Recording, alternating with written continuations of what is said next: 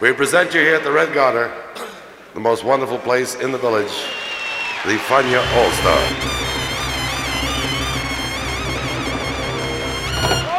La hora faniática.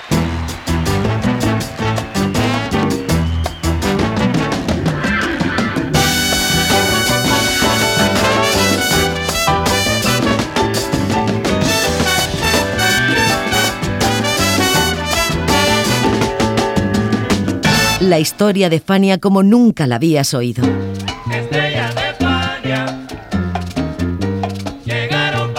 La sorprendente historia de Fania Records.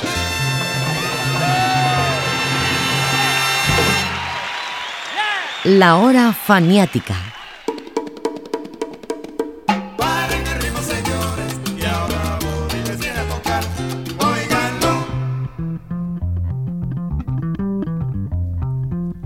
1970, Bobby Valentín Fred graba su sexto álbum como líder de banda, el quinto para Fania Records y el segundo tras radicarse en Puerto Rico.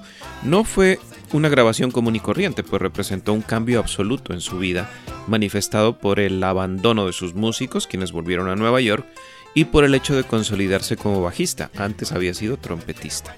Además, el álbum del 70 supuso su primer gran éxito comercial, Huracán, de todo ello hablaremos hoy y escucharemos al propio Valentín contando la historia de algo nuevo, Something New, en la hora faniática. Bienvenidos.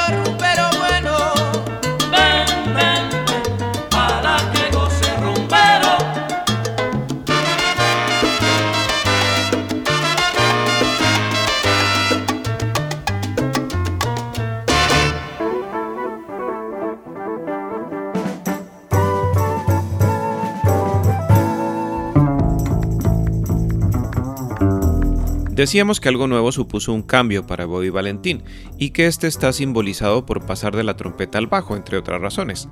Pasar de un instrumento a otro, y en especial de uno de vientos a uno de cuerdas, y de uno melódico a otro rítmico no es nada habitual en la música, a menos que se trate de un músico que está comenzando. Pero Bobby ya era un profesional con ocho discos a sus espaldas, por eso llamó la atención y sigue llamando la atención. Él mismo cuenta cómo fue. Cuando yo me mudo para Puerto Rico, eh, tuve la oportunidad de tener un gran amigo mío tocando bajo y empezábamos a tocar muchas, presentaciones en Puerto Rico, claro, la orquesta estaba funcionando y una noche el, muchacho, él estaba en una base militar en el oeste de Puerto Rico, una base Reimi en el oeste de Puerto Rico. Y creo que ese fin de semana no le dieron pase para que él pudiera, pues, se presentó una emergencia y él no pudo ir a, hacer una actividad que teníamos y llamó al hotel donde yo estaba, que no podía ir, eh, claro, el instrumento estaba en el, en el eh, con el equipo, ¿no? Porque habíamos hecho una serie de actividades y para que él no se lo llevara, teníamos la, él tenía el instrumento. Y al él no llegar, pues entonces me vi en la obligación de llamar a Juancito Torres, no sé si lo ah. Le digo a Juancito, Juancito te necesito una emergencia. Y él bien, mulato, seguro, sí, lo que tú quieras. Mira, me sucedió esto que el bajista no vino, y, esto, y me dijo que venga a tocar trompeta por mí, yo tenía que tocar trompeta Cuando él vino, la orquesta sonó en otra dinámica. Yo tuve que tocar el bajo y vi que la orquesta sonó con otro estilo. Y yo creo que me voy a dedicar baja a tocar el instrumento del bajo. Claro, yo nunca tuve un registro y yo creo que no tengo competencia en el instrumento eh, hay un solo bajista en cada agrupación y hay tres o cuatro trompetas en la agrupación. Así que yo me quedo aquí hasta el día de hoy.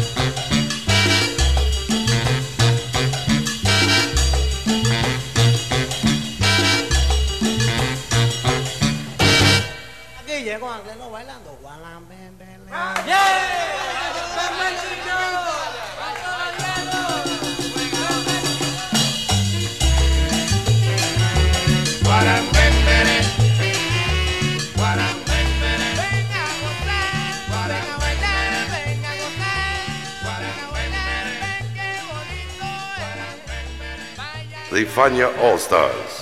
Fania, the great young company that we hope you will enjoy throughout the years. La hora faniática.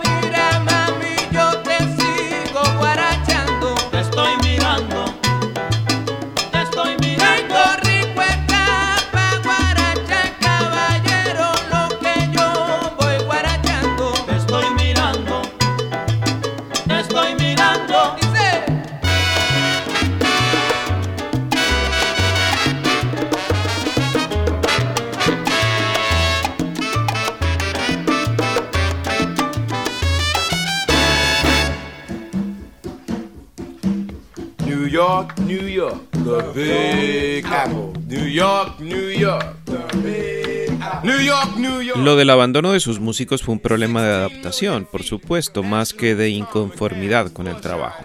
Entre los músicos de su orquesta habitual con los que trabajaba desde 1966 y que volvieron a Nueva York estaba el cantante Marcelino Morales, conocido como Junior, quien fue reemplazado por Frankie Hernández, que hasta ese momento cantaba con la Orquesta Internacional.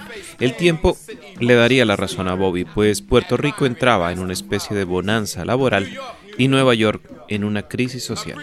Cuando yo formé el grupo en el año 65, tuve la oportunidad de llevar el grupo. El grupo tuve suerte que se pegó en Puerto Rico y tuve suerte de ir en el año 66, 67 y 68, tres años corrido a Puerto Rico.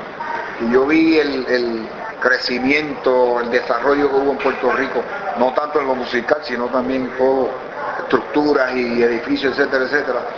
Y empecé a darle vuelta y ya para el año 69 yo dije, caramba, yo creo que Puerto Rico va a ser este, mi lugar. Y a finales, como te dije, en el año de 69 fue que me trasladó a Puerto Rico. Me traje mitad de la orquesta que yo tenía en Nueva York y estuve en Puerto Rico por un espacio de seis meses, pero no le gustó la isla a los muchachos y se regresaron. Ahí fue que entonces yo busqué músicos locales y empecé a tocar y me sucedió lo que te acabo de decir, que tuve que obligar tocar el instrumento del contrabajo.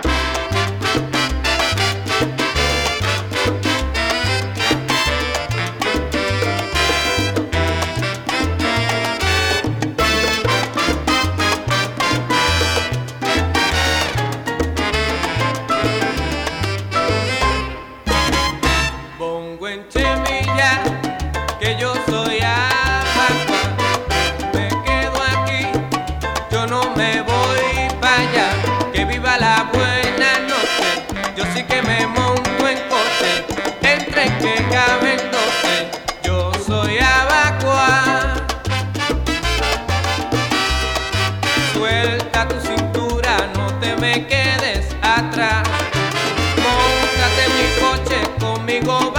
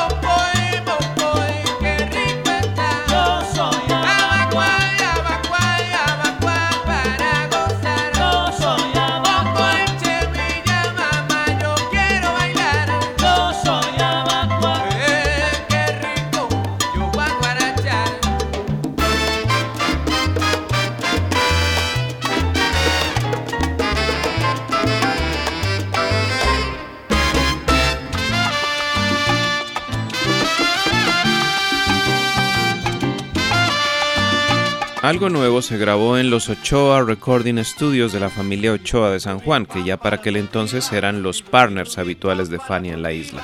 Por eso estuvo Johnny Pacheco como veedor de la grabación. Las cintas fueron enviadas posteriormente a los estudios Sterling Sound de Nueva York donde se prensó la matriz en un disco metálico, lo que era habitual en aquel tiempo. Este proceso se hizo el 3 de diciembre de 1970 y una semana después se realizó el prensaje definitivo con 10 canciones en total.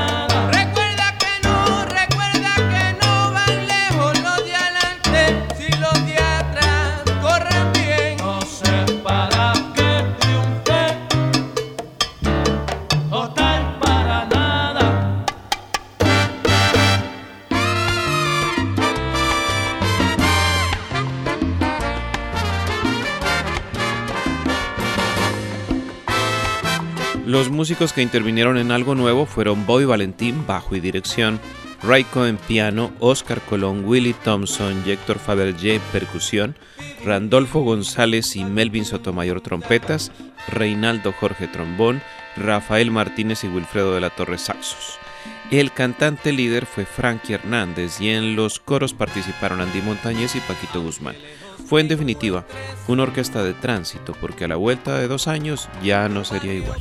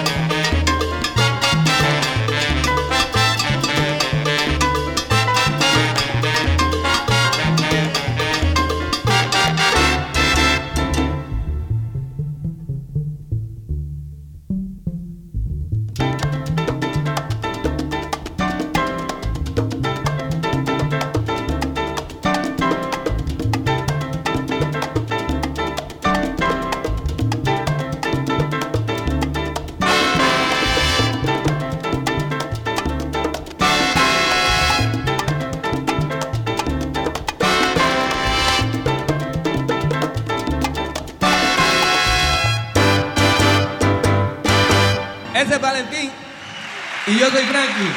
Muy buenas noches a todos.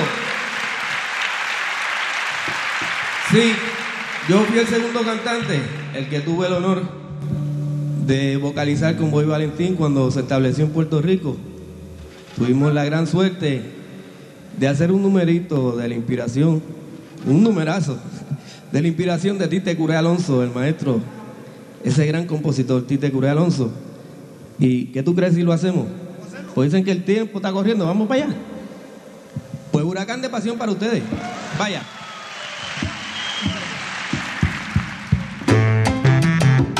Varios temas llaman la atención en algo nuevo, pero el más trascendente es Huracán, composición de Tite Curet Alonso y que supuso el salto definitivo a la fama de Bobby Valentín, su consagración internacional. El propio Bobby cuenta cómo fue aquel éxito en Puerto Rico. Yo había hecho ya eh, una, como un total de unas cinco grabaciones ya con el sello Fania y el primer disco con sello Fonseca. Ahí se pegó el mensajero, eh, había otra que se titulada Macorina, eh, Tú eres mi ritmo, que se pegaron para esa época y luego de eso pues cuando me traslado a Puerto Rico empiezo, se pegó papel de payado, huracán de pasión, que lo cantaba Frankie Hernández, eso duró ese tema en el año 70, seis meses en primer lugar en Puerto Rico, que hoy en día ningún tema se mantiene por esa creencia. Un mes, un mes y medio, dos meses ya, y seis meses estuvo en primer lugar.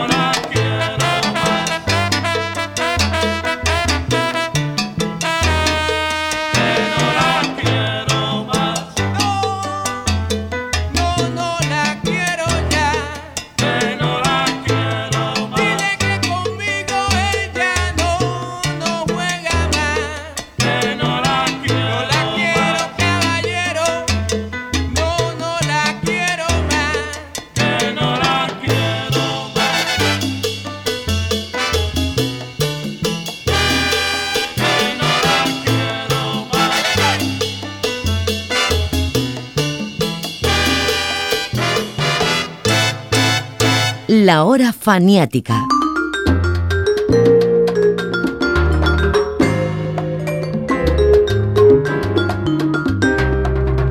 La mención a Huracán nos lleva a Tite Curet Alonso, gran amigo de Bobby, quien puso a sus órdenes tres temas en esa producción. Para 1970, Curet era el principal compositor de artistas boricuas como Bobby Valentín y uno de los puntales de Fania Records para posicionar canciones, álbumes y músicos entre la comunidad latina de Nueva York. Eso sí, Curet no desaprovechaba la ocasión para colocar por allí sus cantos sociales alusivos a la raza negra. De ahí para acá, pues entonces grabé mucha música de Tite Curet Alonso, comenzó conmigo Frankie Hernando, y de Tite papel de payaso, Huracán de Pasión, que ese fue ese que, que soy de Tite Curé, eh, Total para Nada, Pirata de la Man. Ahora mismo no recuerdo, pero yo grabé un total de unos 10 o 12 canciones, temas de Tite Curé para esa época.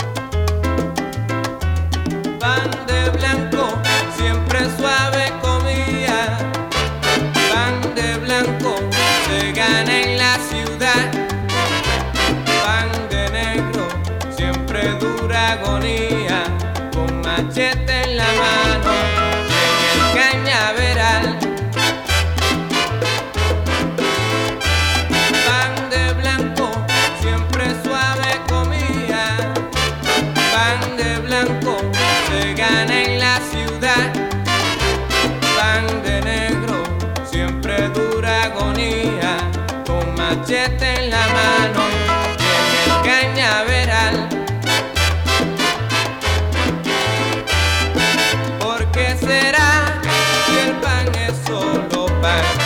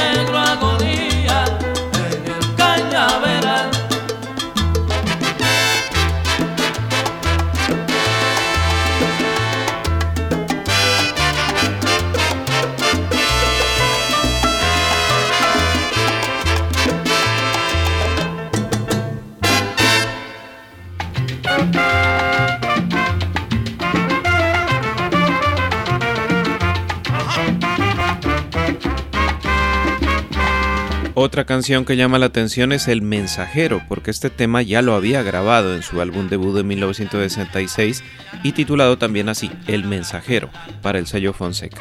En aquel entonces lo había cantado Junior Morales y Bobby aún tocaba la trompeta, acompañado por los hermanos Joey y Willy Pastrana. Hay pocas variaciones entre una y otra versión, pero este hecho no importaba. Lo que Bobby quería era marcar con un nuevo sonido su nueva etapa musical.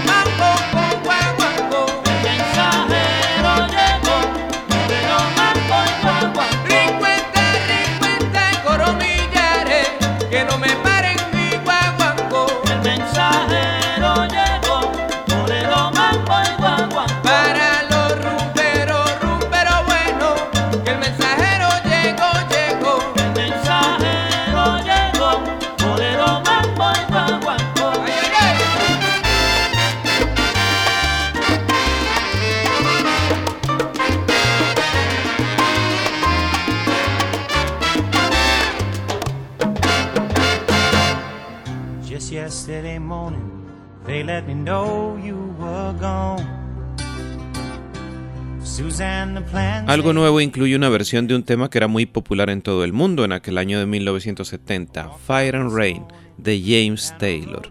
Taylor, cantautor folk natural de Boston, había saltado a la fama precisamente con esa canción melódica que narra en medio de un adiós amoroso los sinsabores de una vida difícil. Taylor la escribió pensando en sus experiencias con drogas, hospitales psiquiátricos y suicidios de amigos. Y fíjense por dónde, la cantó Frankie Hernández, quien tras su grabación cayó también en la droga y fue rehabilitado en los famosos hogares CREA.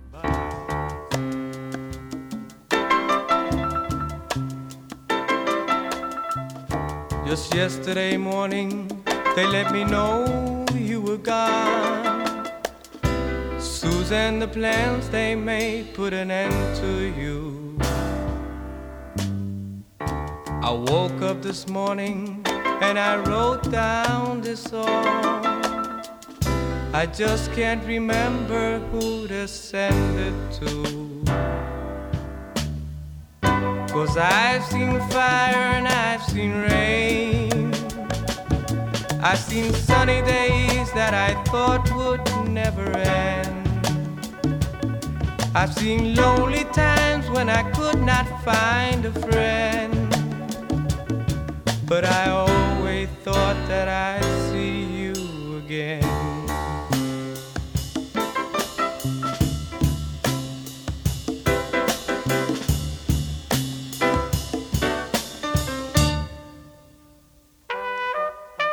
Won't you look down upon me, Jesus? You gotta help me make a stand.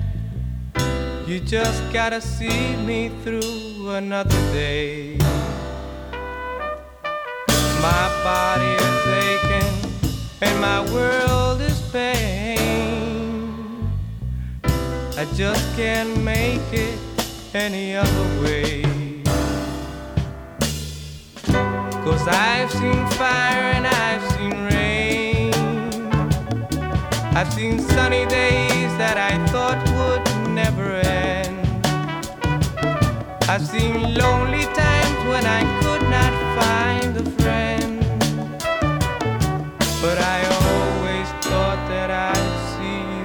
again.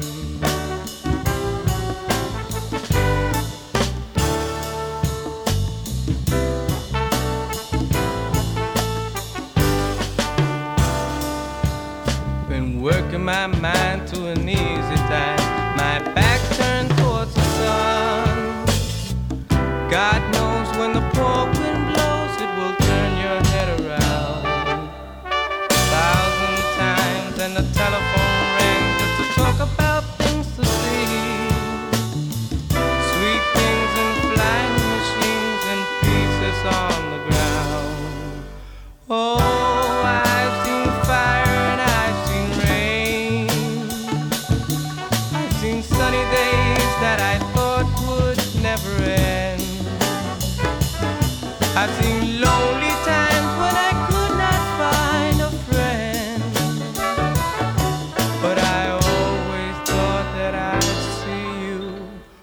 One more time again.